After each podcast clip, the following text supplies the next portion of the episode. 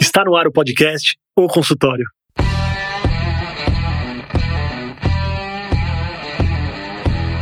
Bem-vindos, eu sou Daniel Kruglenski, médico, cirurgião do aparelho digestivo e vou entrevistar aqui especialistas em diversas áreas que vão nos ajudar a crescer na carreira, melhorar a conexão com os nossos pacientes e a se desenvolver na profissão.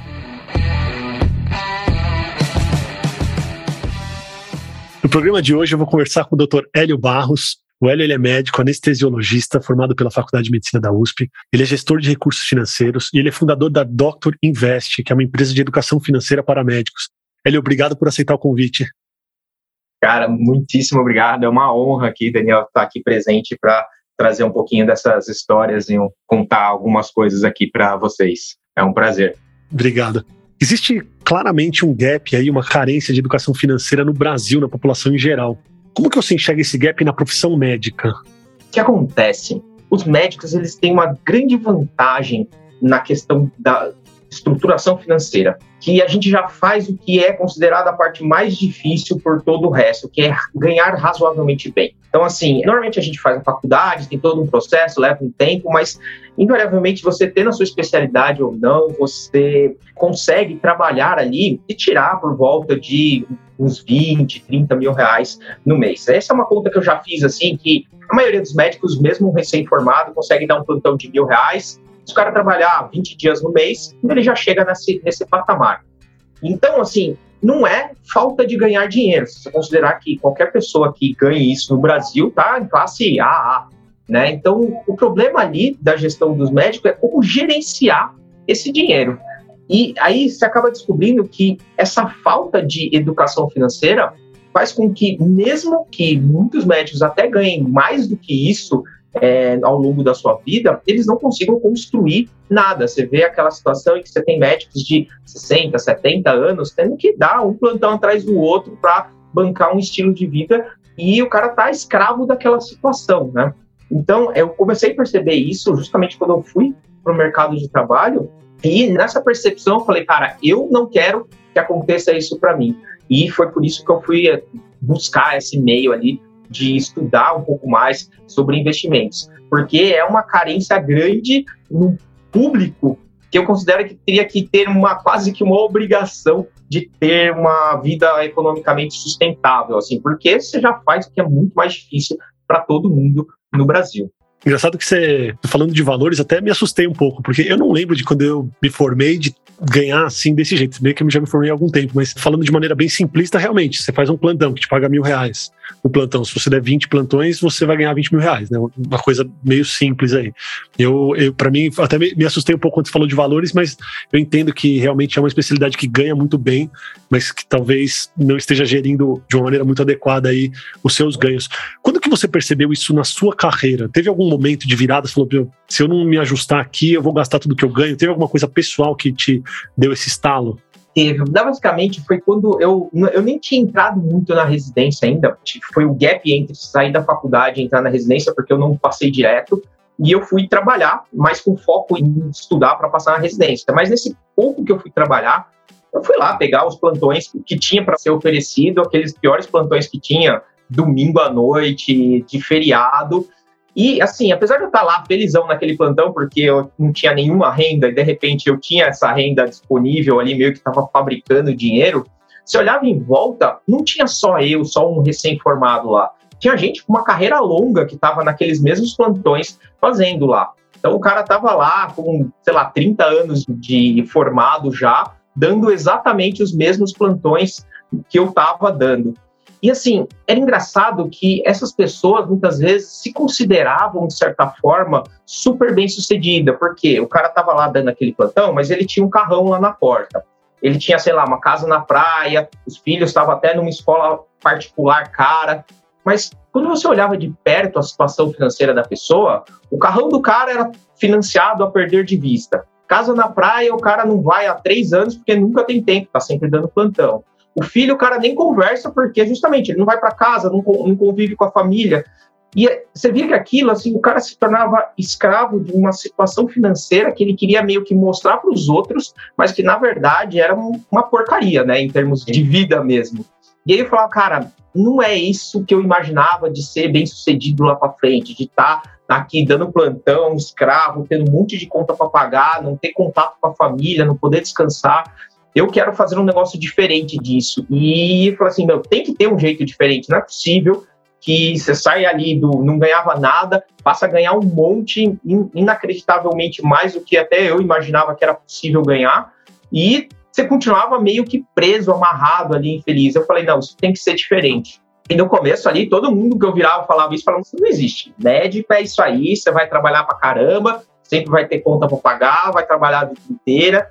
E eu falei, dá para fazer diferente. Foi aí que eu fui começar a buscar informação, fui buscar outros métodos de aprender a lidar com o dinheiro que a gente tinha, né? Foi aí que eu percebi muito que era bem diferente o que as pessoas estavam oferecendo em termos de educação financeira e o que a gente tinha que de fato usar.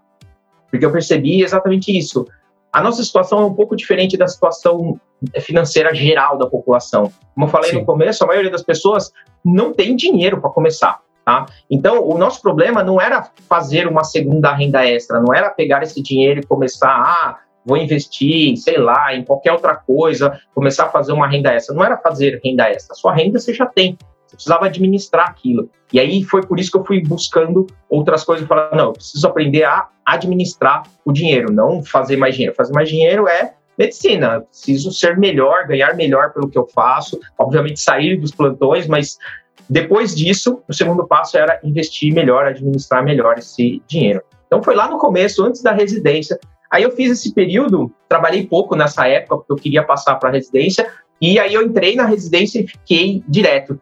Quando eu saí de novo da residência, eu fui pegar, e aí eu vi de novo esses cenários, principalmente com especialistas, anestesistas, tinha muito pessoas lá com uma carga horária altíssima, e na anestesia, não sei se é pior, mas é que eu tinha mais contato um, você via muito mais médicos ali com uma já de uma certa idade fazendo e, e eu assim chega uma certa idade que é difícil você se manter atualizado de verdade, manter a sua perícia. Então você via que os caras não só estavam trabalhando pra caramba, como os pacientes também não estavam sendo bem atendidos por eles, né? Então era uma combinação perigosa ali do que estava acontecendo naquela época. Eu falei, isso aqui não tá dando certo. E aí eu falei, não, agora eu vou, quando acabei a residência, eu fui estudar de fato é, investimentos. Interessante que você foi falando e veio à tona para mim o poder da comparação. Não sei se é o poder que eu chamo, ou a maldição da comparação, vou chamar, porque isso eu percebi muito durante a minha carreira e a gente se compara muito, né? Então, você de repente trabalha com alguém que já está mais avançado na profissão e que você nem sabe qual é a condição real financeira dessa pessoa, mas ela está com o carro do ano, é importado, e, e a gente acaba se comparando muito. Então, eu queria dividir aqui duas coisas que eu acho que são bem distintas e que são muito importantes. Existe uma coisa que é uma planilha de Excel, um planejamento técnico e financeiro.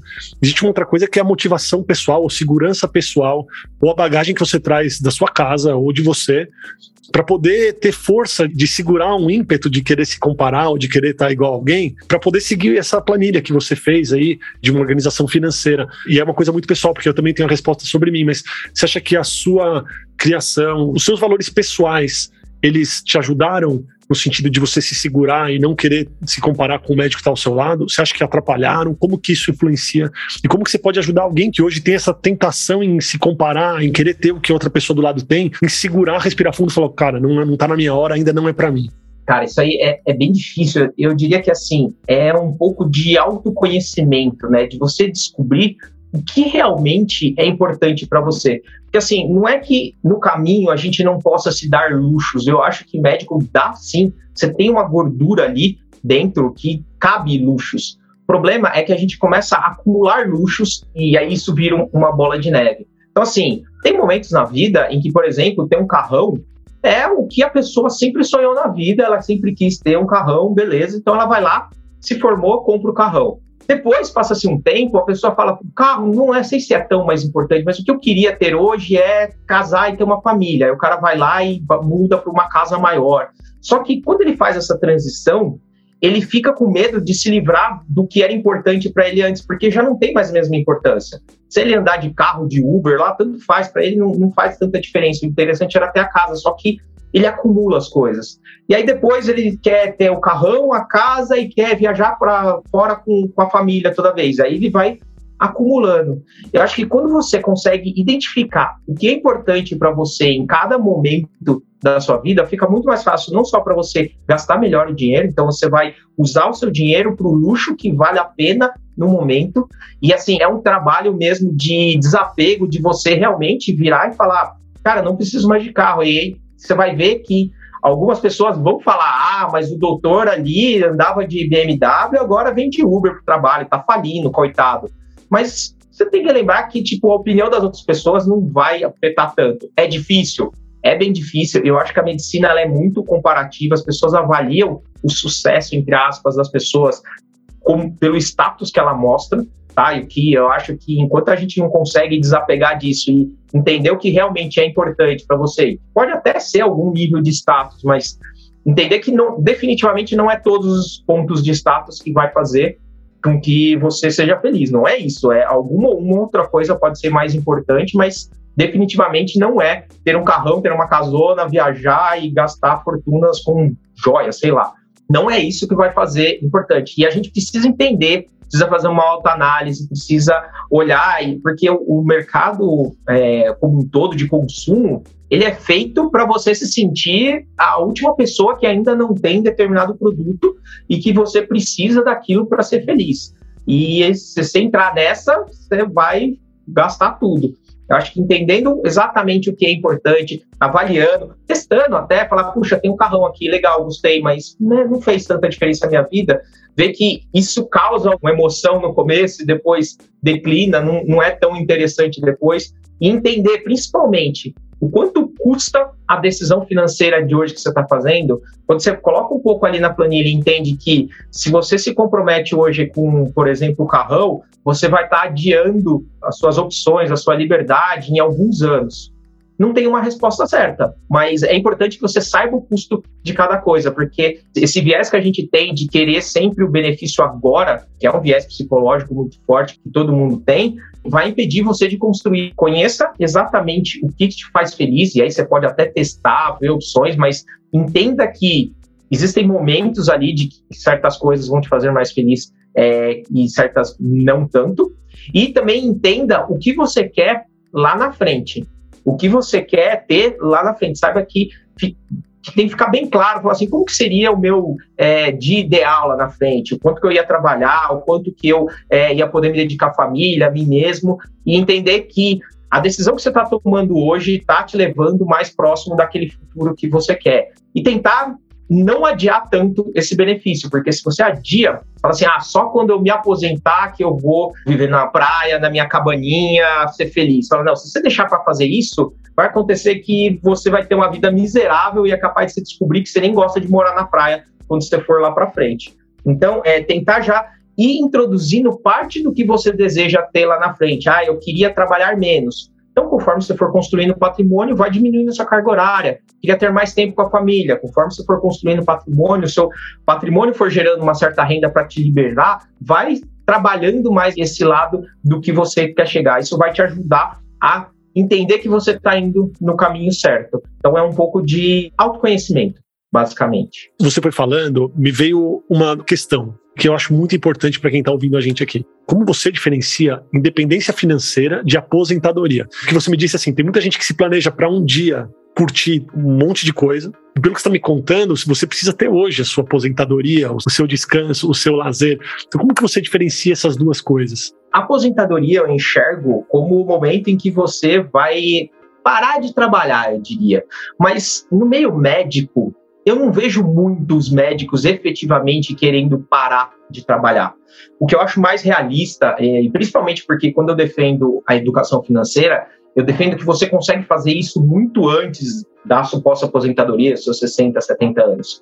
Eu defendo a questão da liberdade.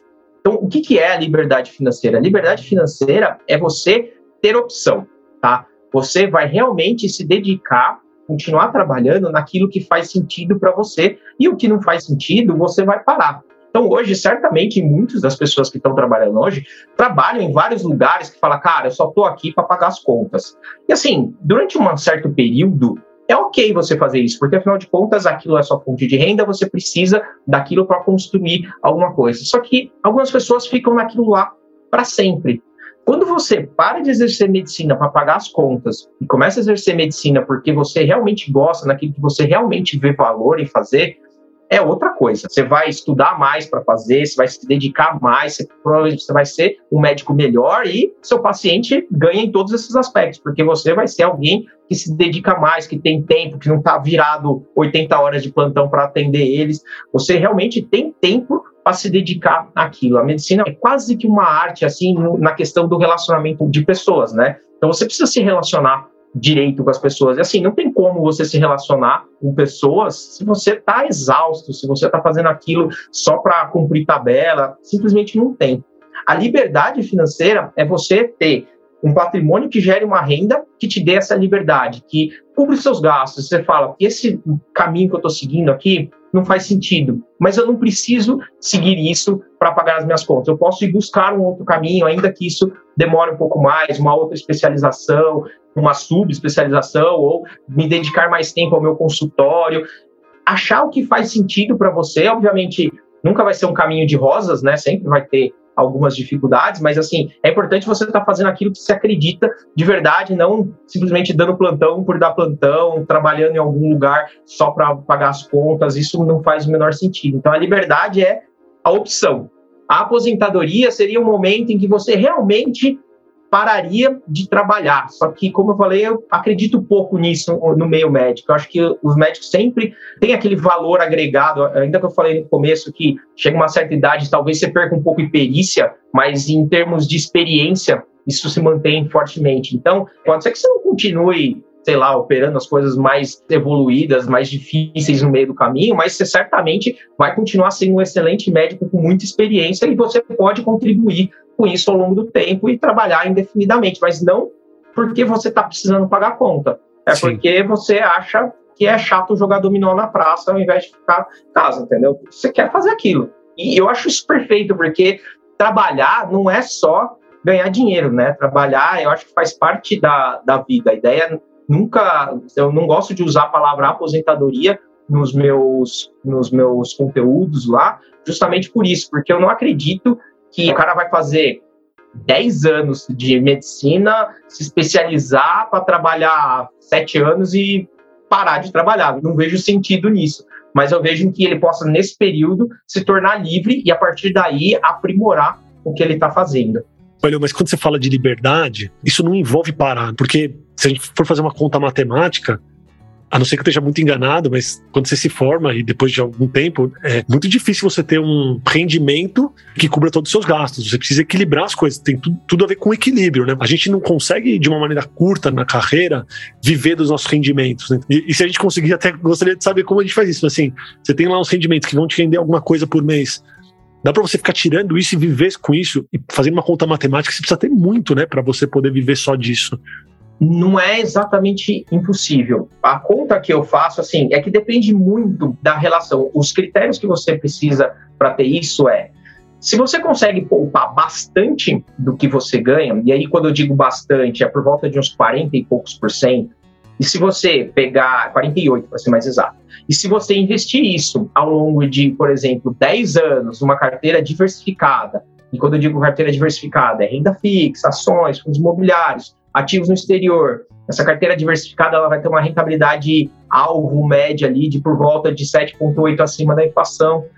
Isso sim dá para fazer um patrimônio que gera uma renda suficiente para você simplesmente parar de trabalhar, porque ela vai sim cobrir todos os seus gastos. Então, se a gente colocar números aqui, a pessoa que ganha 20 mil reais, ela gasta 11 mil e, e poupa 9 mil, ao fim de 10 anos investindo nessa carteira, ela teria uma renda de 11 mil reais nessa carteira.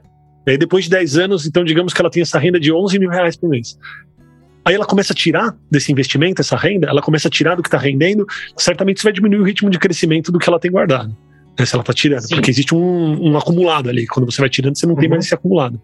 Então você acha que é possível, sim, depois desse tempo, é possível, porque aí, a partir desse momento, quando eu falo essa rentabilidade 7,8, é 7,8 acima da inflação. Então a carteira continua crescendo no ritmo da inflação, tá? Para manter o poder de compra dela, e você tira só a renda dela. É, sim, ela para de crescer. Em tese, essa carteira, mantendo essa rentabilidade, ela é infinita. Enquanto ela tiver a rentabilidade de 7,8 em média, ela mantém essa renda de 11 mil reais, como no exemplo, a, a, de infinito. Então, o que, que precisa para acontecer? A rentabilidade média precisa acontecer, o que é difícil de você, não tem como garantir a rentabilidade. Por isso que é uma Sim. questão de médias.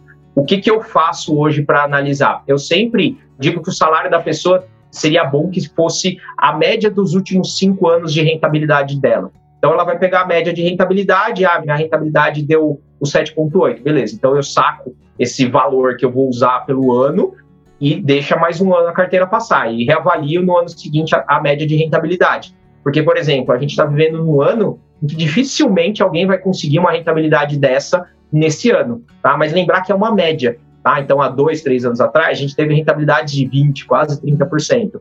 Esse ano, a gente vai ter rentabilidade certamente abaixo da inflação na maioria das carteiras.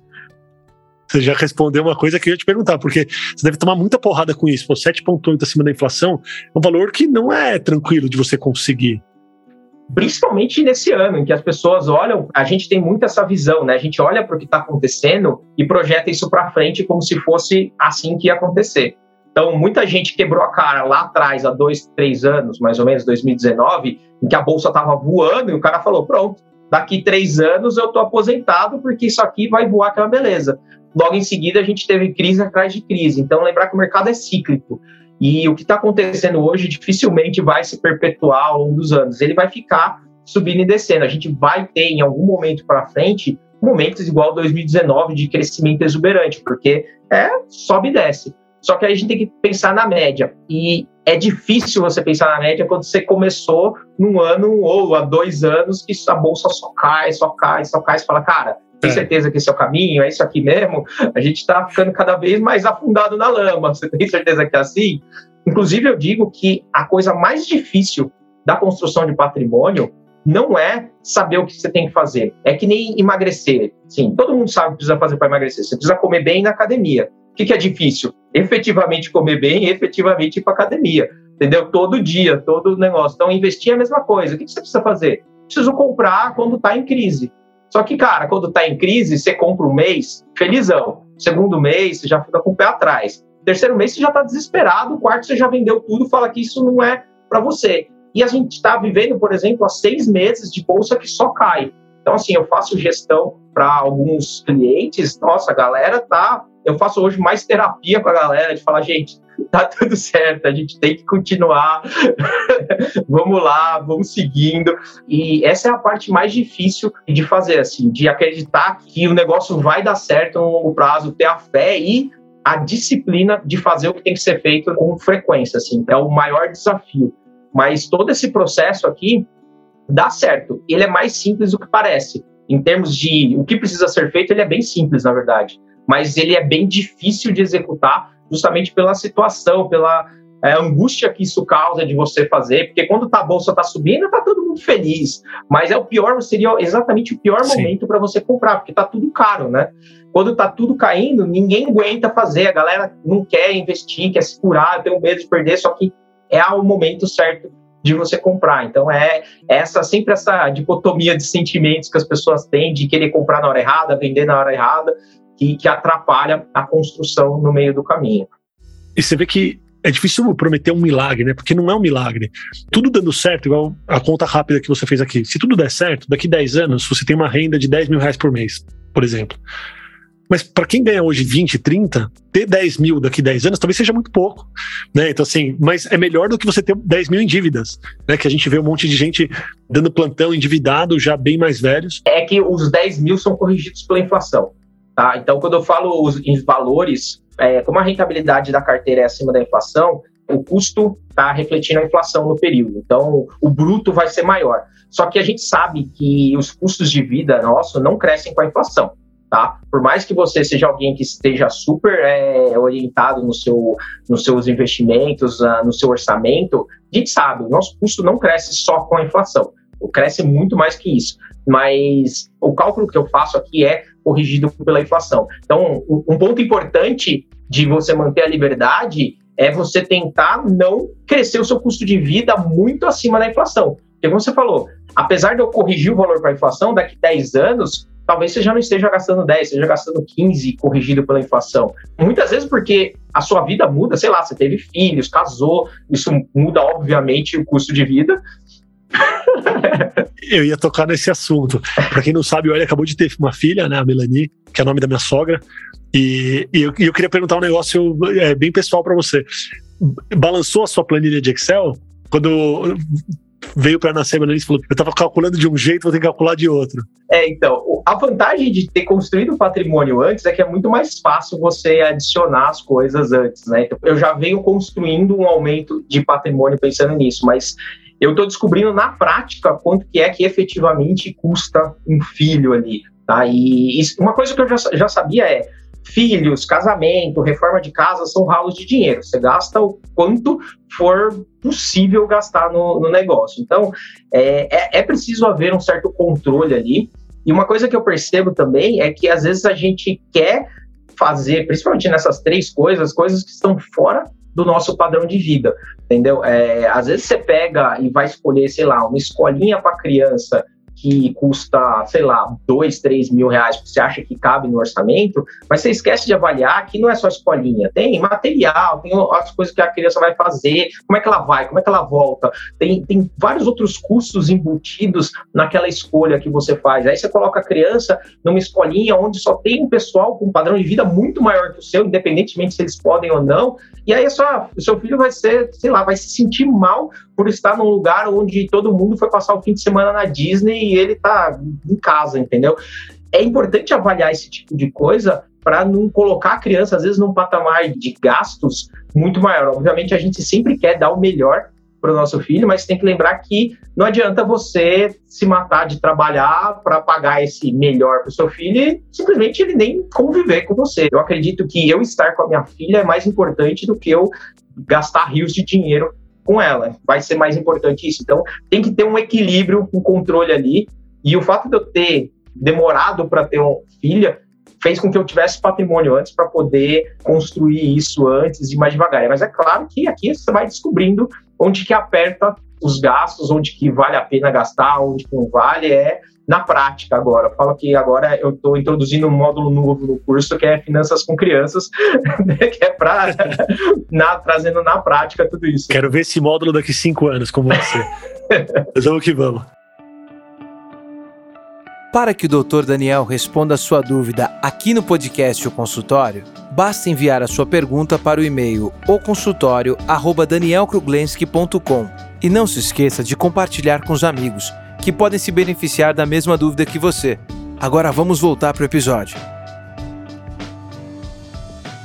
Olha, uma coisa que sempre me pega pessoalmente e porque eu sou um cara que gosta de fazer contas também, é o fato do nosso fluxo de caixa ser muito irregular, principalmente para quem trabalha com consultório e cirurgias, para quem não é CLT, para quem não tem um vínculo aí com o hospital. A gente tem um fluxo de caixa totalmente irregular, ainda mais com o ano de pandemia. Então, como que você sugere para quem está ouvindo a gente aqui que a pessoa faça essa conta? Porque você falou, o ideal seria você guardar 48% do que você ganha. Só que tem mês que a pessoa ganha 5, tem mês que a pessoa ganha 35. Então, como que você sugere que a pessoa faça na prática para ter uma noção dessa média de valores aí? É importante você falou aí, fluxo de caixa é o que quebra a maioria das pessoas, tá? Pessoas, e aí eu digo, na verdade, é o que quebra a maioria das empresas. Só que médico normalmente tem faturamento ali muito próximo de empresas. Se você for ver, um médico que fatura 20 mil reais é o mesmo que um cara que tem uma franquia num shopping de loja, empresário. Então, os caras estão ali pau a pau é, em termos. Só que a diferença é que o cara da loja ele tem uma organização financeira muito melhor do que um médico nesse caso. E a gente não fica atento na questão de fluxo de caixa. O cara olha lá e fala: Ah, eu ganhei, sei lá, 10 mil num, somando as cirurgias desse mês. E aí eu tenho gastos de 8 mil reais. O cara olha para isso e fala: Legal, é, gastei 8 mil, faturei 10, a conta fecha. Só quando ele olha na conta corrente dele, ele está 5 mil negativo. Por quê? justamente porque ele faturou 10, só que ele não recebe 10 ali. Ele vai receber 10 parcelado em 12 vezes, o outro cheque para daqui 6 meses, tem um cheque de que não vai vir em algum momento. Então, assim, o fluxo de caixa vira e quebra a pessoa, porque o cara tem um gasto fixo alto, teoricamente está coberto, aí o cara ficou negativo ali, aí o cara, para ele não ficar negativo, ele vai contratar um empréstimo, aí ele criou um juros que ele nem está considerando na conta. E assim, realmente fazer fluxo de caixa nas planilhas que existem hoje é bem difícil, porque elas não te dão essa noção, é complicadíssimo você lançar todas essas informações ali dentro. O que, que eu tento fazer, assim, olhando para trás, eu gosto de fazer médias anuais para trabalhar. Então você vai olhar, a sua média anual foi 25 mil por mês, mas como você falou, teve mês que você ganhou 5, teve mês que você ganhou 40 e na média deu certo, mas seu fluxo de caixa te quebrou no meio do caminho. Então, o, existe alguns processos que eu faço com alguns alunos que é justamente olhar esse e aí é meio que uma planilha, mas é um olhar de consultor com algumas ferramentas que a gente usa para justamente criar um desenho prático do que está sendo o fluxo de caixa da pessoa. Então, tentar fazer os lançamentos nos meses certos, tentar encaixar os custos nos meses certos e ver o que, que a pessoa precisa fazer para neutralizar. Uma forma de você fazer isso sem olhar para tudo isso é criar um montante na sua em conta que absorva todo esse fluxo de caixa. Então, se você não quer ficar fazendo toda essa análise porque vai dar trabalho, você teria que ficar fazendo a cada dois, três anos para entender como é que está bonitinho e otimizar, uma forma é você olhar para suas médias para trás. Então, ah, eu tive 25 mil de gastos, eu tive 25 mil de faturamento, 15 mil de gastos. Beleza. Você vai pegar esses 15 mil, multiplicar por 12 e você vai deixar uma reserva na sua conta corrente equivalente a tudo isso para meio que neutralizar as suas contas. Então, todo o seu faturamento vai para essa reserva, vai se acumulando na sua reserva, você vai ter um tanto em caixa alto lá que vai tentar neutralizar e criar essas diferenças. Você consegue fazer isso, só que aí o que você vai ficar perdendo é aumentos nos seus gastos. Então, você tem que ficar de olho no seu orçamento para ver se os seus gastos não vão aumentando maior que a sua reserva. Então, quem tem uma, um, um, fluxo de caixa dessa forma, eu recomendo que a reserva de emergência fique praticamente em caixa, entendeu? Porque aí o cara vai ter seis meses, oito meses de gastos em caixa na conta. E precisa de disciplina, porque a pessoa vai lá olhar, ah, eu tenho 80 mil no caixa, que são vários meses, o cara não pode virar e falar, ah, vou aproveitar para trocar o carro vou fazer uma reforma na casa. Isso não está contabilizado ali, pode até entrar, mas tem que vir de outro lugar. Então, eu acho que a forma mais simples de fazer é deixar realmente uns pelo menos seis meses na conta corrente ali do seu banco para você poder usar de forma fácil. Aí pode ser qualquer CDB que seja fácil de você acessar, pode ser a conta corrente do seu banco, pode ser um Tesouro Selic, algo que seja fácil de você acessar, que não é para render, Tá? O seu objetivo não é que aquele negócio tenha uma renda, que aquilo lá ganhe da inflação, não. Aquilo lá é dinheiro para você não cair no cheque especial de bobeira, entendeu? Porque um mês que você cai no cheque especial queima todo o rendimento que você teria, por exemplo, de uma renda fixa. Então, assim, é para você não entrar num cheque especial, não ficar devendo por bobeira de quebra de fluxo de caixa. Faz uma média dos seus gastos o ano todo e deixa tudo ali em caixa, que é o jeito mais fácil otimizar isso, que é o que as empresas fazem, é via assessoria. Você acaba contratando alguém para desenhar uma ferramenta, para entender onde faz os picos de caixa e tentar resgatar dinheiro, que aí você consegue otimizar melhor esse dinheiro. Não é todo mundo tem essa paciência ou vai ter essa organização ou essa disposição para fazer tudo isso. Então, o jeito mais fácil, simplesmente deixa uma boa quantidade em caixa e vai usando ela. Legal, perfeito, Elio. Muito bom. Eu queria que você falasse para a gente sobre o curso que você dá para médicos, né, sobre educação financeira. E a introdução do curso, eu quero que você me responda uma outra pergunta. Como que você lida com esse tabu de falar de dinheiro? Né? Porque você fala com muita naturalidade. E existem coisas que a gente tem até culturalmente uma certa dificuldade de falar sobre, né? Então, como que você lidou com as críticas ou lida com as críticas né, até hoje para falar sobre dinheiro? E acho que você já introduz na importância realmente aí de, de se falar sobre isso. Se quiser falar do curso também, te agradeço. Então, isso é bem legal, porque o que acontece? A gente não tem esse costume de conversar sobre dinheiro com as pessoas. É considerado meio que um tabu ou até feio você perguntar para a pessoa quanto que ela ganha. Só que se você não tem uma noção, uma ideia de quanto que as pessoas em volta pode realmente fazer de dinheiro, você nunca vai ter a noção se você está indo bem ou não. A ideia não é você descobrir quanto a pessoa ganha para criticar ela, mas para descobrir como ela faz. Poxa, você descobre que tem um médico que ganha 100 mil reais por mês, cara, vai lá e pergunta, descobrir como é que esse cara faz isso, se você não está conseguindo também.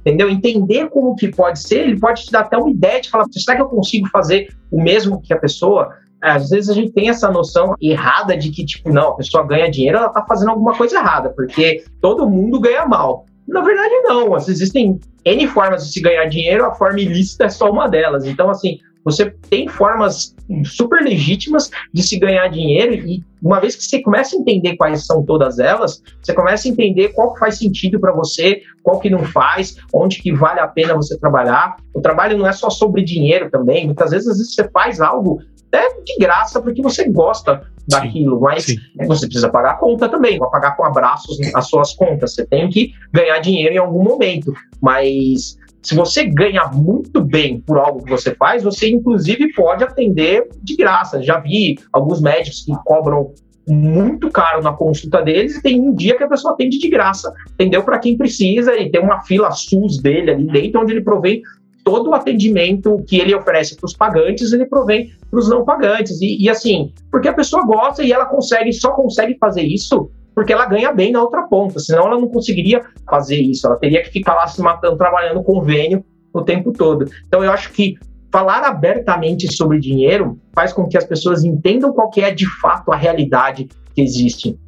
Essa foi uma, uma das grandes barreiras que eu tive no começo, que era entender justamente, mas quanto que o médico ganha? E aí você vai pegar aquelas pesquisas, e aquelas pesquisas dão uns números que dificilmente condizem com a realidade, assim. E, e aí, quando você vai realmente entender, você fala, não, você faz aquela conta simples que eu falei, não, o cara ganha mil reais ali no plantão, trabalha 20 dias, 20 mil reais, tá aí, temos uma base para a gente trabalhar. Aí o cara vai lá, recebe uma oferta de emprego para trabalhar 40 horas semanais para ganhar 10 mil, você fala, tem certeza que você quer fazer isso? Será que isso aí vale a mesma pena? A gente acabou de fazer um, traçar uma base aqui que era o dobro disso trabalhando a mesma coisa. Será que vale? Se ele odeia da plantão, talvez valha a pena.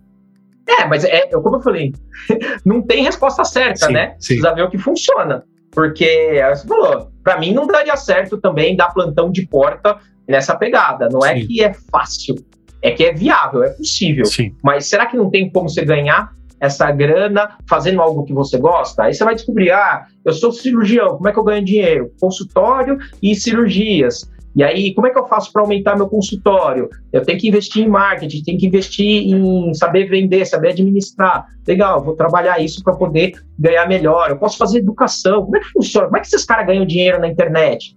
Entender esses modelos de negócio faz você entender o que, que você pode fazer com o seu dinheiro. E, e, é só falando abertamente sobre números. Então, existe esse tabu, assim, muita gente fala, nossa, mas você abre todos os seus valores, como que você ganha, quanto que, como é que você fez a evolução. Eu acho que isso é importante para mostrar que, primeiro, que é de verdade, né?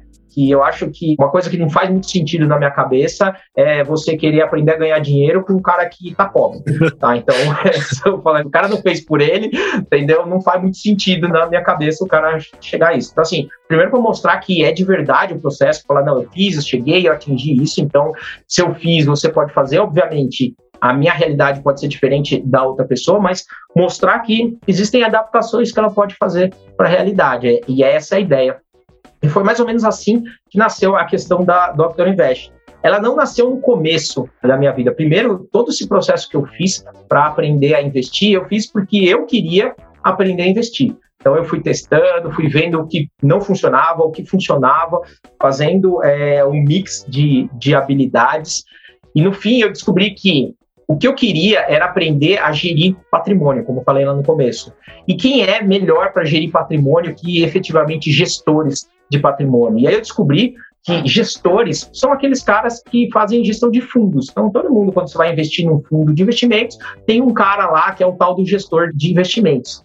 Eu descobri que existem muito poucos gestores no Brasil e os poucos que existem não trabalham diretamente com, com clientes porque eles ganham muito mais dinheiro fazendo gestão de, de patrimônio, né? Então não faz sentido eles estarem ali no meio do caminho. Então, primeiro, eu fui fazer a certificação. Hoje acho que tem umas 3 mil pessoas só no Brasil com certificação de gestão de patrimônio. É, então você tem poucos gestores disponíveis, e desses poucos, é, menos ainda, quase que nenhum trabalha diretamente com o público.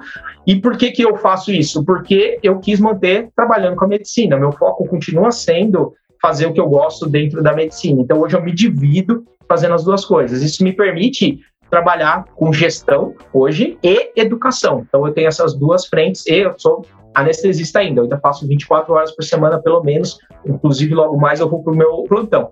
Então eu ainda faço todas essas coisas. A Dr. Invest nasceu com o propósito de educar. A ideia é que eu consiga trazer essa habilidade, know-how de gestão de patrimônio, porque o médico, como eu falei, não precisa fazer uma renda extra, você não precisa ficar comprando e vendendo ação para gerar renda extra, você não precisa investir em madeira, móvel no africano, comprar imóvel em leilão. Não, sua, sua fonte de renda, tudo isso que eu falei, pode gerar dinheiro? Pode, mas isso vai te gastar tempo. O que eu acredito é que médico precisa ganhar liberdade. Liberdade é você ter mais tempo. Para você ter mais tempo, você precisa desenvolver um sistema que gere dinheiro para você sem você ficar em cima daquele negócio, porque o que gera dinheiro para você consumir no seu tempo é a medicina, é o seu trabalho. Então, isso você é especialista, você é bom, você sabe o que está fazendo, segue fazendo isso. Agora, a outra forma que é investir precisa ser o mais simples possível, porque você não precisa que aquilo lá te consuma tempo. Se consumir, vai tomar ou tempo de sua geração ativa de dinheiro, ou tempo de você viver, ou tempo de você dormir. Então, não faz sentido você arrumar um outro emprego sendo investidor. Você tem que fazer isso de uma forma simples. Montando esse sistema simples, você vai trabalhar para ganhar dinheiro e vai investir esse dinheiro no sistema que é, que é o sistema de alocação de ativos, não é nenhum segredo como que ele é feito. Se você pesquisar na internet, vocês conseguem achar inúmeros conteúdos sobre ele, mas como eu falei, o grande problema não é você saber o que tem que ser feito, é a disciplina. Por isso que o meu método é uma comunidade para te acompanhar, te pegar pela mãozinha e falar, olha, vamos fazer juntos. Vamos passar algum tempo aqui junto, um, dois, três anos, quanto tempo você precisar, até você ter confiança de que você consegue seguir sozinho. Então, essa é a ideia. Pegar pela mão, mostrar todo o conteúdo que precisa ser feito, tirar dúvidas, discutir, para a pessoa realmente ter confiança de que ela está fazendo o caminho certo. Porque você passa seis meses investindo no negócio, só perde dinheiro, com certeza, se você estiver fazendo sozinho, você vai falar, mano, eu estou fazendo alguma coisa errada, isso aqui não está certo, eu vou embora, não vou mais fazer isso. E aí você desiste daquilo que ia te dar liberdade lá na frente. A comunidade ela é feita com esse propósito. E a gestão é um outro pilar, porque assim, nem todo mundo quer tomar conta disso sozinho. Eventualmente a pessoa nunca se sente efetivamente é, habilitada a fazer, ou ela simplesmente não quer, porque eu acho que a diferença de emagrecer que eu falo é que assim, ou você pode contratar o personal para ele te ajudar a malhar, mas você não pode mandar o personal malhar por você, né? Tipo, não vai ajudar. Nos investimentos, felizmente, você pode contratar alguém para gerir o dinheiro para você, você não precisa efetivamente fazer. Existem viés sobre isso? Existe, porque quando você contrata alguém para fazer, a pessoa, primeiro, está cobrando sobre isso, então, sobre o seu patrimônio, e quando você tem prejuízo, a pessoa que está gerindo não tem prejuízo junto, ela continua cobrando. Mas, se a pessoa que você contratou está te entregando um resultado melhor do que você estava fazendo sozinho, só por isso já está valendo a pena. Se você está fazendo sozinho, consegue, sei lá, 1%, 2% acima da inflação de média, e o gestor vai te conseguir 4, 5% acima de média, perfeito, ele vai se pagar e vai valer a pena para você. Então, essa é a, é a questão. Você precisa, pelo menos, saber avaliar o serviço que a pessoa está oferecendo. Eu falo que é como ir num restaurante. Você não tem problema se chegar no restaurante e gastar 300 reais para comer, se você saiu satisfeito do que você queria, era a sua expectativa. O problema é você pagar 300 reais para comer no hospital, entendeu? Aí não está valendo a pena. Então tem que sempre levar isso em consideração. O problema não é pagar, é pagar e não receber nada em troca. Então essas duas frentes que eu tenho hoje, tanto a gestão quanto a educação, servem justamente a isso. Ensinar as pessoas a investir, que é o que eu acho que é o mais barato, sem conflito para a pessoa, mas se ela quiser também, ela tem a opção de fazer a gestão, terceirizar. Muitas vezes as pessoas contratam os dois juntos porque ela já quer que faça a gestão enquanto ela aprende para mais para frente ela pegar a gestão para ela e ela mesma tocar. São várias formas que ela pode fazer tudo isso. Boa, Legal. E quem quiser entrar em contato com você, entender um pouquinho mais, onde que as pessoas te encontram? Hoje eu estou no Instagram com o Dr. Hélio.barros, é Dr. Underline Hélio Underline Barros, mas se você digitar Hélio Barros, provavelmente você vai me achar lá.